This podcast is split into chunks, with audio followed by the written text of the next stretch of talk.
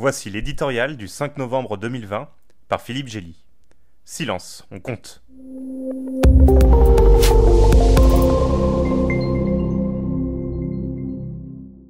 Que penser d'un pays où l'on s'en remet aux tribunaux pour trancher le résultat des élections, où le détenteur du pouvoir revendique la victoire au milieu du décompte et appelle à arrêter le dépouillement en ignorant des millions de bulletins, où la perspective d'un verdict, contraire aux vœux d'un camp, fait planer la menace des réactions violentes? Alors que la conquête de la Maison Blanche reste suspendue à un fil, ou plutôt à quelques milliers de voix dans une poignée d'États, on se demande où est passée la cité lumineuse exaltée par Ronald Reagan. Le phare de la démocratie américaine clignote poussivement, comme une lampe avant de s'éteindre. Il existe pourtant une issue évidente au marasme électoral dans lequel les États-Unis menacent de s'enliser. Il suffit de recenser, jusqu'au dernier, les bulletins de vote validés par les autorités électorales de chaque État.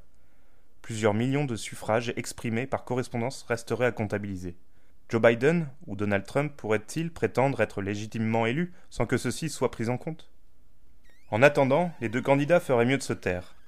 L'incertitude qui prévaut dans une demi-douzaine d'États décisifs, Michigan, Wisconsin, Nevada, Caroline du Nord, Géorgie et Pennsylvanie, maintient pour chacun la possibilité de l'emporter à la régulière. Cela devrait avoir leur préférence. Malheureusement, le républicain se montre tenté d'utiliser sa nouvelle majorité des deux tiers à la Cour suprême pour se maintenir au pouvoir, un pari bien plus qu'aléatoire. Biden invite ses partisans à la patience, tout en se préparant à un combat judiciaire qui rappellerait les batailles de chiffonniers d'il y a vingt ans entre George Bush et Al Gore en Floride.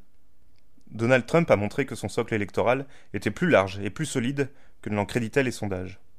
Qu'il gagne ou qu'il perde, il a installé durablement le Trumpisme dans le paysage politique américain. Il n'a pas besoin d'affaiblir la démocratie pour assurer sa place dans l'histoire.